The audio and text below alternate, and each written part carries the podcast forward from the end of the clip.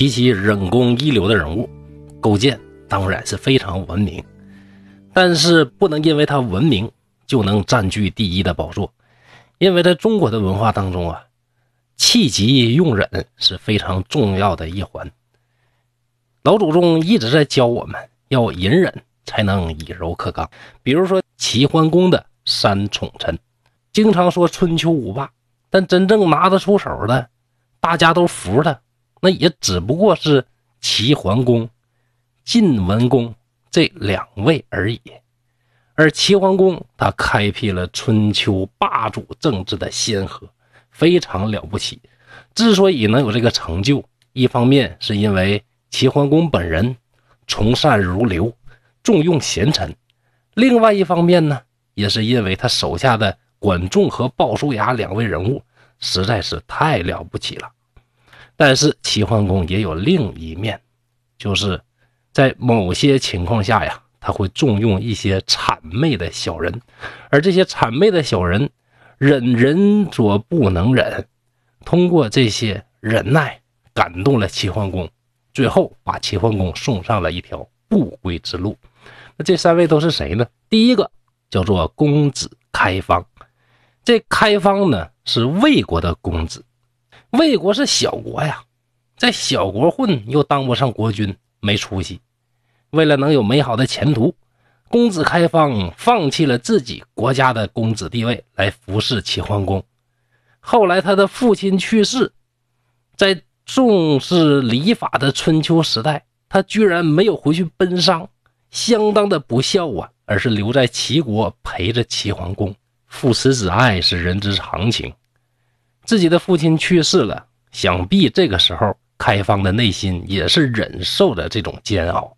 齐桓公啊，也不知道是真糊涂还是假糊涂，居然说呀：“公子开方爱我呀，他爱我胜过爱他的亲爹呀。”公子开方的事迹固然让齐桓公非常感动，但比起树雕来，那就要差一些了。树雕原本也是贵族家的孩子，养尊处优，小的时候就被送到宫里来服侍齐桓公。随着年龄越来越大，树雕啊逐渐的走向成熟，成熟了之后就不能继续留在宫里了。因为宫里可不是正常男人待的地方，那想继续待怎么办呢？只有把自己变成不正常才行。对了，就是说欲练神功，必先自宫，一不做二不休，狠下心用剪子自己把小弟弟剪下来了，休养了半年，重新回到宫里伺候齐桓公。这又是一个多能忍耐的人呢？那种疼痛，以及未来。大家对你的那种眼神，你都能忍，那可见树雕的忍功是很强的。这件事发生了之后，齐桓公是比上一次更加感动，特别说了一下：“树雕这小子太爱我了，爱我胜过了爱自己呀，连自己的幸福都不要，都要服侍我。哎呀，我真太幸运了。”身边居然有这样爱我的贤臣，从此更加喜欢树雕。如果说这两位了不起，那么下一位啊，就更加的毁灭三观、骇人听闻。这位叫什么？叫易牙。易牙是非常优秀的厨师，同时也是中国厨师的祖师爷之一。齐桓公特别喜欢他做的菜。有一次，易牙做了一个烹乳猪给齐桓公吃。齐桓公一吃，哎呀，味道确实非常鲜美，但是也没什么稀奇的。想我纵横大半生，啥好吃的都吃过了，哎呀，算一算，恐怕也就是人肉没吃过。哈哈，这话说完呢，那叫说者无意，听者有心。第二天，易牙呀，真的就端上来了一道。齐桓公从来没吃过的肉菜，齐桓公一吃，哎，感觉味道鲜美，而且，哎，好像从来没吃过这种味道，就问易牙说：“爱卿啊，那这是什么肉啊？”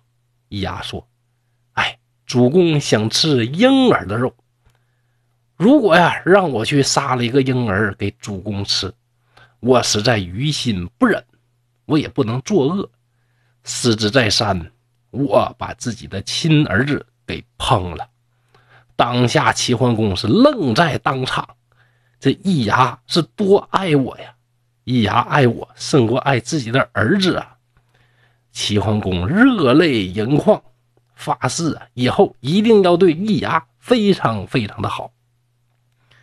三宠非常受齐桓公的赏识和喜爱，但是齐桓公的宰相管仲是非常不喜欢的。后来管仲临终之前特别嘱咐齐桓公：“这三位呀，绝不是好人，您一定要离他们远一点。”齐桓公唯唯诺诺，估计心里边也想：“哎，反正你都要去了，就给你个面子。你死了之后，这三个人我还是要重用的。这三个人这么爱我。”他怎么可能害我呢？管仲看出来，这齐桓公啊很不以为然，就继续说：“人之常情啊，爱自己的父母，爱自己的身体，爱自己的儿子。这三位啊，连这些都不在乎，他怎么会在乎别人？怎么会爱你呢？”齐桓公仔细想了想，感觉管仲看问题还是有道理的，所以呀，还是把这三个人赶走了。可是管仲死了之后没多久，无拘无束的齐桓公感觉生活没啥意思，我那仨贤臣呢还得给招回来。后来的事情啊，完全按照管仲的推论进行。可怜齐桓公晚年生病不能理政，躺在宫中，他的几个儿子啊，没等老爹咽气儿，就纷纷带领自己的兵马相互残杀。而这三宠呢，分别支持不同的阵营。这个时候，再也没有一个人爱齐桓公。甚至都没有人给齐桓公送饭，最后可怜的齐桓公是活活饿死在深宫，死后六十七天才有人为他收尸。在这之前，齐桓公身上的尸虫都已经通过门缝爬出来了。可怜一代霸主落到了这个结局，这就叫可怜之人必有可恨之处。而这三宠能忍人所不能忍，就是为了自己心里。扭曲、变态的对于权力和地位的追求，那最终他们当然也不会有很好的结局。所以这个故事告诉我们：巧言令色、嫌疑人，总是啊阿谀你、奉承你的人，不见得是真心为你好。人生啊，还是要有三五正友，才能够平稳的驶向彼岸。您说对不对呢？好，今天《会上官历史故事集》就到这儿了，谢谢各位。